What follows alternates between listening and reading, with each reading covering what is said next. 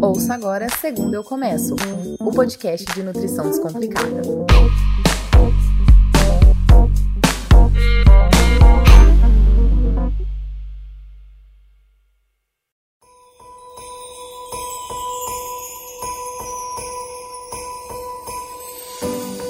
Olá, Brasil! Eu sou a Lorela, nutricionista, dona dessa voz que você está ouvindo. Você está hoje no Segundo Eu Começo, que é o podcast que veio para descomplicar a nutrição para você. Bom, Hoje o episódio vai ser sobre um assunto que bomba no consultório nessa época do ano, que basicamente é o que comer no Natal, como se comportar nas festas de final de ano, devo comer tudo que eu quero nessa época magnífica que a gente tem, e eu amo essa época. Não posso ver uma brecha no sistema que eu já começo a botar luzinha, cantar Mariah Carey e fazer piada sobre uva passa. Mas quando eu tô sendo a Lorela nutricionista, nessa época também tem um monte de sentimento de frustração, medo de perder tudo que fez o ano inteiro, obviamente por parte dos pacientes, porque eu já passei dessa fase. Em todos os meus seis anos de formada, durante o mês de dezembro, a dúvida que sempre paira no ar é a seguinte: essa época é difícil fazer dieta, né? Mas dezembro também é a época que o pessoal entra em desespero sobre a dieta. E eu tô aqui para te trazer um novo panorama sobre esse tema. Hoje eu vou dar a minha visão por vários ângulos, como nutricionista, como pesquisadora e também como pessoa que passa pelo Natal. Vamos começar pela dúvida mais comum: o que fazer nas festas de final de ano? Hora da argumentação, Robson.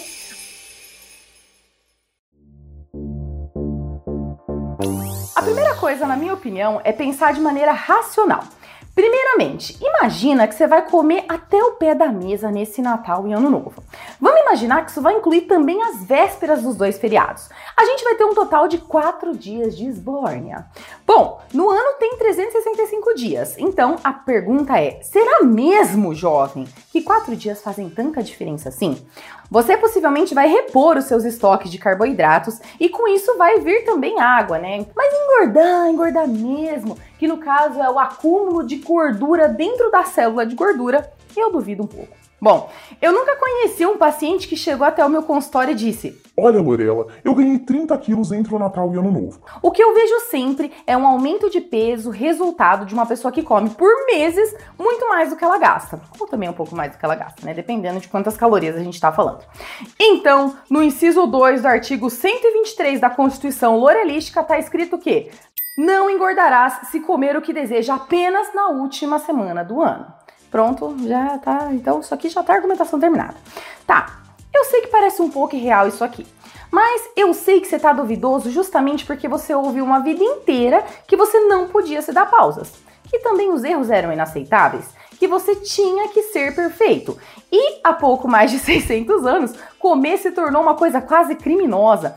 Quando você vai estudar, por exemplo, a história dos abades, dos freis, toda a galera da igreja, a gente vê que a comida era muito relacionada também a alguma coisa de pecado, de vexame, de tentação. Então, desde essa época, a gente sabe que comer não é uma coisa tão feliz assim, não é mesmo? Mas atualmente, né, há um pouco mais de 100 anos, numa época um pouquinho mais recente, comer foi ligado também ao oposto do corpo perfeito. A equação que a gente aprendeu é a seguinte: ser gordo é feio e desprezível. Ser magro, mas não muito, tá? Você não pode também ser muito magro. Tem que ter bunda, tem que ter peito, tem que ter coxa grossa, é bonito. E aí depois, mais pra frente, quando você era um pouco mais velho, você aprendeu que a única coisa que divide o corpo asqueroso do corpo desejável é a comida. Daí, quando você era um pouquinho mais velho ainda, ainda, com todo o seu sistema nervoso central culminando na resposta da equação, você entendeu que precisa comer pouco para ser incluído na sociedade, nos grupos. A partir daí, toda oportunidade de comer virou uma oportunidade de não comer. Não coma no Natal, não coma na Páscoa, no seu aniversário, e assim você vai ser bonito. Só que nesse balaio a gente perdeu um monte de coisa. A gente perdeu o prazer da torta da tia Marta, a farofa do tio Rubens, o assado da Clotilde, foi tudo por água abaixo. Você até come, mas um garfo tá na mão e na outra mão os dedos estão contando quantas horas de corrida você vai ter que fazer para conseguir queimar isso. Ou você não come, porque você busca atingir o nirvana através do seu corpo. Para reduzir os danos, você procura no Google por versões light das coisas da ceia. E come uma porcaria de um pudim que te chia porque manjar tem muito açúcar. E aí o seu frango ele tem que ser uma parte mais magra, porque a coxa tem gordura demais. Bom, essa realidade é de muita gente. E a minha intenção hoje é mostrar que não precisa ser assim, pequeno gafanhoto. Respeite seu corpo, sua projeção genética, o que você é e as possibilidades que você tem também. E além disso, lembre-se que no Natal e no Ano Novo não, são, não é só comida, né, gente? Também são os abraços, os beijos, a congregação. E esse ano, eu não sei como vai ser, né? Mas esse ano devia ter uma passagem mesmo de uns três meses, porque acho que de repente a gente podia até juntar com o ano, que, com o ano novo chinês. Porque a gente tem que comemorar esse fechamento de 2020. Mas enfim, agora tá mais claro um pouquinho por que, que seu subconsciente faz você se preocupar com o Natal.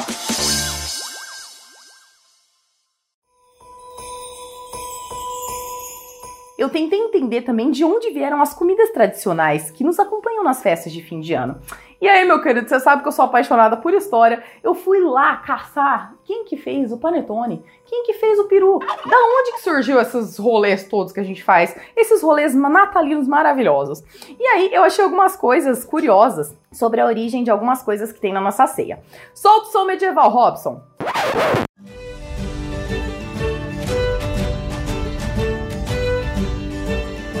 Antigamente, não era essa balada do Walter. A comida era contada em milimetricamente, não sei falar essa palavra, milimetricamente, milimetricamente planejada para durar o ano todo. Não tinha esse trem de freezer, mercado bombando. O rolê era o puro licor do desespero, tá? Então assim, era tudo contado. Se você matasse a vaca, você não tinha mais leite. Se você matasse a galinha, você não tinha mais ovo. A solução era achar um bicho que não impactasse na vida dos afegões médios diariamente. Uma solução foi mandar o ganso para a panela. Ele só botava então ovo de vez em quando, sazonalmente, e também era grande e dava para matar a fome da família inteira. E não se esqueça que nessa época tudo era maior porqueira, tá? Então a população era relativamente menor do que a gente tem hoje. E aí, com a melhora das condições sanitárias, o pessoal parou de morrer e a população foi aumentando. Desse jeito, o ganso já não alimentava mais todo mundo. Seus 2,5 kg foram trocados friamente pelos 6 quilos do peru. Além disso, era mais barato criar peru para servir no Natal. Os mais ricos comiam carne de caça, né? Porque sempre tinha que ter aquela divisão maravilhosa de status. Mas era só por uma questão de status mesmo. E a galera, a rapa, comia lá o peru. E aí, pensando em dias de hoje, lá em casa nunca teve peru. Mas eu lembro que quando eu era adolescente tinha um frangão chamado Chester. E aí a lenda rolava solta. Eu lembro que era um burburinho entre meu pai, minha mãe, meus avós. Era uma galera perguntando: Chester, né? Tipo, é um frango que tomou anabolizante, é um frango que a indústria deixou viver por mais tempo e aí ele cresceu. Mas hoje eu sei que é bem menos romântico do que isso. O Chester é só uma ave que foi desenvolvida com a ajuda de melhoramentos genéticos e foi trazida para o mercado como uma opção mais barata para as famílias mais pobres, que não podiam ter ali o peru. Nossa, uma, coi uma coisa nada a ver aqui. Você já correu de peru? What? Eu corria de peru na roça quando eu era pequena e era uma coisa maravilhosa. Porque o peru, ele é o bicho mais full pistola que você vai ver na sua vida. Você vai lá, você, sei lá, uma mexidinha já deixa o bicho assim pistolito. E aí correr do peru se torna o quê? Uma, uma aventura rocística na vida dos afegões médios. É ótimo. Bom, vamos voltar para a Idade Média aqui. O panetone que tá bombando aí cada ano mais cedo, você tá em março ali, talvez comprando seu ovo de Páscoa. Do nada você dá de cara o quê? Com panetone. Antigamente a gente tinha acesso a isso só em dezembro, né? Mas a coisa tá, tá rolando aí, tá indo mais cedo. Bom, Aí eu fui atrás da história do panetone, né? Quem foi que inventou este rolê? E tem vários relatos de que ele foi feito em 1400 por Adalgisa, que era uma filha de padeiro, e o seu marido, que era falcoeiro, em Milão. Uma fofoca fofoca medieval aqui é que eu acho que quem fez mesmo este rolê foi a Dalgisa. Porque vamos combinar, com a cultura machista que a gente tinha na época, eu acho que é mais fácil o Falcoeiro pegar só a fama mesmo de ter feito panetone. E aí eu acho que foi tudo assim por conta da Dada mesmo, mas tudo bem. Eu poderia dizer que panetone é aquele trabalho que você faz de escola, mas só você faz, mas todo mundo bota o nome, sabe? Mas tudo bem. E aí falam que eles fizeram esse pão e esse pão trouxe de novo alegria para a padaria da cidade, trouxe dinheiro para aquela família. E aí a gente tem uma outra história também em 1400, que era a seguinte, né? Lá em Milão tinha um duque chamado Ludovico. Na noite de Natal tinha um chefe de cozinha lá fazendo a ceia dele e tinha os biscoitos que seriam o grande finale da senha do Lulu. Porém, tinha um ajudante, o ajudante chamava Tony, e o ajudante deixou os biscoitos queimarem e foi obrigado a promover o furto dos ingredientes que seriam usados em outra receita. Ele foi lá, fez um bem bolado, assou, serviu na ceia. E aí o Lulu, encantado com a receita, batizou a iguaria de pão do Tony. Então, a lição que a gente tem é que às vezes o seu vacilo, a sua ramelada, pode mudar o rumo da humanidade inteira. Aí que acontece? A história foi desmentida por alguns estudiosos. Então, se o Tony existiu, possivelmente ele foi pra forca, né? E o que os estudiosos mostram é que o panetone, na verdade, foi uma mistura de um monte de receita. Então ele não tem nenhuma origem certa. O que se sabe é que na época medieval ele era, ser, era servido um pão doce nas festividades. Era um pão especial para época de festas. Eu consegui chegar no que parece ser talvez a verdadeira história do Tony. Teve um Natal onde o Duque Lulu, ainda o mesmo Ludovico, ele está envolvido em todas as fofocas de panetone, não é mesmo? Recebeu na sua mesa várias toras de madeira com um pão doce em cima, tinha açúcar em cima do pão. Ele repetiu isso no ano seguinte e depois foram sendo adicionadas coisinhas para deixar esse pão um pouco mais nobre. Mas foi mesmo em 1900 que o panetone virou uma tradição. E aí hoje em dia, meu querido, você vai no mercado, você acha com tudo que você puder imaginar. Você acha assim com uva passas, chocolate, trufas, talvez você encontre até diamantes ali dentro. Ai meu Deus, que grande rolê, não é mesmo? E aí eu achei até uma versão para cachorro esses dias. Veja só que coisa maravilhosa. Agora que você já sabe um pouquinho sobre as nossas tradições, vamos falar então do ato de comer no meio desse todo rolê. Indo diretamente de 1900 para 2020, vamos falar sobre como comer na ceia de Natal.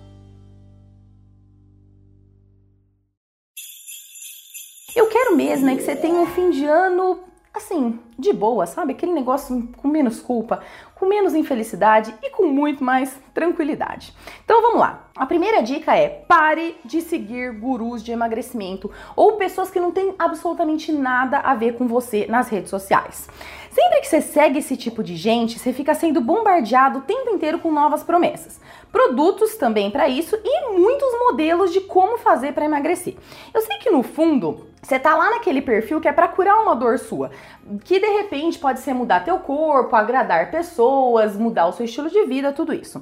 Mas toda vez que você consome esse tipo de conteúdo, você se sente mais inadequado e começa a se odiar um pouco mais. Pare de fazer isso por você. E essa dica ela não é especificamente para a ceia de Natal, mas você já pode aplicar ela hoje para já não sofrer o ano inteiro, não é mesmo? Bom, se você quiser mudar, Muda sempre por você. Muda porque você quer correr mais rápido, porque você quer dormir melhor, ter mais libido. Não muda porque você quer ser desejado, quer ser elogiado ou quer bater as expectativas de outras pessoas. Quanto mais você fica na espreita esperando por novidades desses perfis que a cada minuto mandam novas estratégias de emagrecimento para você, mais você afasta da sua essência. A segunda dica é: honre a sua fome. Um corpo nutrido tende a buscar menos exagero, fissura e também desmotivação. Quanto mais restrito você ficar, mais difícil é se manter num horizonte saudável e de bem com seu corpo e com a comida também. É como eu sempre falo, corpo com fome não seleciona. Então, se você, por exemplo, demora muito para comer a próxima refeição, que é o caso de muita gente que fica esperando o dia inteiro em jejum para comer ali a ceia no dia do Natal, maior a tua chance, por exemplo, de enfiar o pé na jaca. Então, o importante é respeitar os sinais de que está na hora de comer para restaurar a confiança que você tem em você mesmo. E isso se aplica inclusive na ceia, tá? Não adianta passar fome o dia inteiro para compensar o que vai comer ali na ceia. A terceira dica é Pare de achar que existem alimentos bons e ruins, ou coisas que você pode ou não pode comer. Eu tenho certeza que você já ouviu que tudo que é proibido é mais desejado. Com a comida também isso é verdade.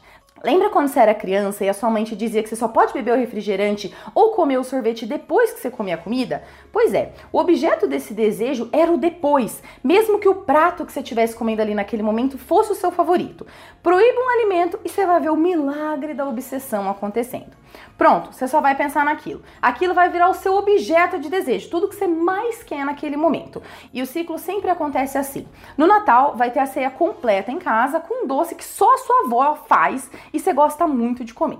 Bom, você vai super disposto a não comer para não engordar. Ficou só na proteína e na salada, tá resistindo bem ali na, na sua ceia, comeu só um franguinho com legumes, as coisas que tinham ali que na sua cabeça podiam ser comidas. E aí você tá se parabenizando mentalmente. Você tá assim, meu Deus, que coisa maravilhosa. Só que aí não tinha só o doce na ceia. Tinham também outros cinco pratos que você adora e todo mundo tá comendo. Você tá vendo seus tios, seus primos, a galera inteira fazendo que é uma formação de ataque contra a ceia de Natal. Depois de três horas, você sente que você tá sendo, assim, restrito de alguma maneira. E aí, quando todo mundo já comeu, você percebe que você não tá sendo mais tão olhado. E você se convence de que só um pedacinho não faz mal. Você come um pedacinho do doce da avó. Pronto, tá muito gostoso. E ainda mais gostoso porque ali tem o gosto adicionado do proibido. Porém, você se lembra que você não podia comer aquilo. E aí você comeu. Como você é fraco, derrotado, não serve mesmo para fazer dieta. Você é um inútil, por isso que você é gordo e já perdeu tudo, agora vai comer mesmo, que se dane. Esses pensamentos, eles sempre vêm gatilhados depois que você faz alguma coisa que na sua cabeça é proibida. E aí lá se foi metade do doce, que agora tem o gosto amargo de não precisava ter comido tanto assim, por que, que eu me comporto desse jeito? E aí, consequentemente, você acaba comendo muito mais do que você gostaria de comer e a derrota foi certa. Agora, imagina a mesma história, só que contada de um jeito diferente. Você sabe que na ceia vai ter tudo que você gosta. E você sabe que você comeu do melhor jeito que você pôde durante os outros 361 dias. Você come proteína, come legume, mas também se adiciona uma colherzinha de farofa, o arroz de forno e um cuscuz. Você também bebe um pouco de refrigerante, dá risada da receita que não deu muito certo, ajuda a zoar o primo que perdeu o dente da frente, ri da piada do pavê para comer, que é uma clássica. Depois, a mesa é tirada, todos os doces estão servidos e a torta que a sua avó fez, a sua favorita, é colocada ali na mesa. A torta que ela ficou horas para fazer e colocou todo o amor do mundo. Você corta um pedaço suficiente para matar a sua vontade, nada de fatia educada, tá? O pedaço, aquele pedaço que você olha e fala: "Meu Deus, agora sim, meu coração está quentinho". A primeira garfada é contemplada que nem propaganda de chocolate caro. Você sente que seu cérebro vai chorar de gratidão. Você lembra quando você esperava pelos presentes de meia-noite? Você olha em volta e é um momento de comunhão. Tá todo mundo dando risada, alguns dormiram, tem alguns no celular. Você lembra que tem muita sorte por poder escolher o que você vai comer. E aí, depois de se sentir satisfeito, você devolve o prato na mesa e a experiência está completa. Acabou, pronto. Qual que é a história que você vive o ano todo? E qual história que parece para você um pouco mais sustentável e duradoura? Qual que parece que vai fazer você querer aderir ao longo da sua vida? Então, se você quer evitar obsessão, é só deixar a vida te levar no melhor estilo Zeca Pagodinho. A quarta dica é muito simples. No fundo, no fundo, ninguém se importa. Para de pensar que as pessoas estão te julgando. O maior juiz da nossa vida geralmente somos nós mesmos. As árvores somos nós. No fundo mesmo, você só importa muito na sua própria vida. E as pessoas podem até te dar alguns pitacos desagradáveis, mas você pode comprar ou não a ideia. Então, ouvir de uma parente: Nossa, como você engordou na pandemia? Ou nossa, você tem certeza que você vai comer isso? Só diz respeito à falta de noção deles por comentar o corpo alheio. Você não tem nada a ver com isso. E se por acaso você é a pessoa que fala dessas coisas, você é o comentador de corpo seja menos. Você não precisa comentar o corpo de ninguém porque as pessoas têm espelho em casa, tá? Então todo mundo viu que envelheceu, que o nariz tá grande, que a barriga também cresceu. Bom, próxima dica é tente exercitar a sua saciedade. Essa parte é difícil e eu mesma muitas vezes erro nisso. Isso porque são tantos anos suprimindo os nossos desejos verdadeiros, nos forçando a comer pouquíssimo, intercalando isso com intermináveis momentos de exagero que a gente nem sabe mais quando parar, né? Sabe aquele ponto que tá entre não tô mais com fome e se eu comer mais eu vou passar mal? Pronto, esse é o ponto da saciedade. Esse é difícil, esse é o mais difícil, mas fica mais fácil, por exemplo, se você aplicar algumas técnicas como mastigar mais vezes, pousar os seus talheres no prato, colocar a sua comida em um recipiente menor. E também, se você não tiver pressa, entender que você vai ter outras oportunidades de comer aquilo novamente. A regra aqui, e talvez seja o, o, resumo de todo o podcast, é que você precisa começar a confiar em você. Confia que você vai saber a hora de parar. Para quando come, respira e se pergunta: comendo agora por qual motivo? É porque tá gostoso? Porque você tá com fome? Ou porque você quer ver o negócio acabar? E a resposta vai definir se você tá saciado ou não. A última dica, ela não vai funcionar se você aplicar exatamente no Natal ou no Ano Novo, mas certamente vai fazer você chegar bem lá. E talvez é a dica que eu passe mais dando o ano inteiro no meu Instagram, que é: faça terapia. Você precisa fazer terapia. É na terapia que você vai aprender como se comportar, como passar, como pensar, como olhar para a comida, como ter uma relação mais saudável com a comida e como lidar também com os sentimentos em relação à dieta. Nutricionista basicamente entende de chuchu. Quem vai falar para você como se comportar na ceia, como se comportar no final de semana, como fazer as coisas acontecerem, como aderir na dieta, é o quê? Uma psicóloga maravilhosa. Invista nisso, tá? E aí, para resumir, curta esses dias maravilhosos e tão merecidos com as pessoas que você ama. Ou também sozinho, né? Você pode passar sozinho, não tem problema nenhum. Esse ano foi um ano muito difícil e você precisa fechar esse ciclo, mesmo que seja só simbolicamente. Espero que você consiga levar essas dicas pro seu Natal e lembre-se, não foque no que você come entre o Natal e Ano Novo, mas sim o que você come entre o Ano Novo e o próximo Natal.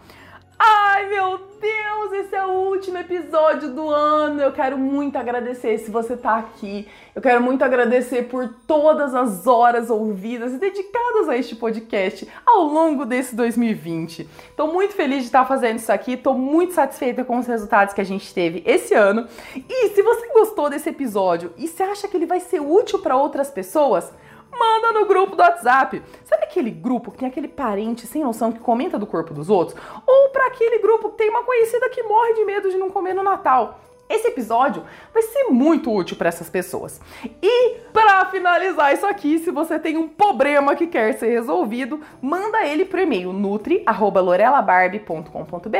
Me siga também nas redes sociais @nutrilorela, se você quer me mandar o seu problema por lá, também pode ser, não tem problema. E eu espero que você tenha gostado desse episódio e que ele seja muito útil para deixar você mais leve nesse fim de ano. Por favor, Robson, finaliza com a Mariah descongelada. Até a próxima!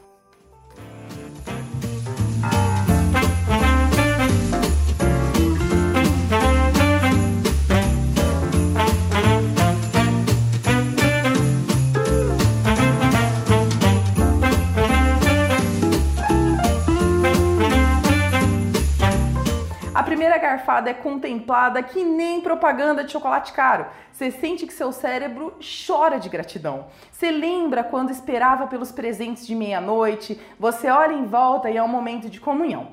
Todos estão dando. Nossa, peraí que eu vou chorar.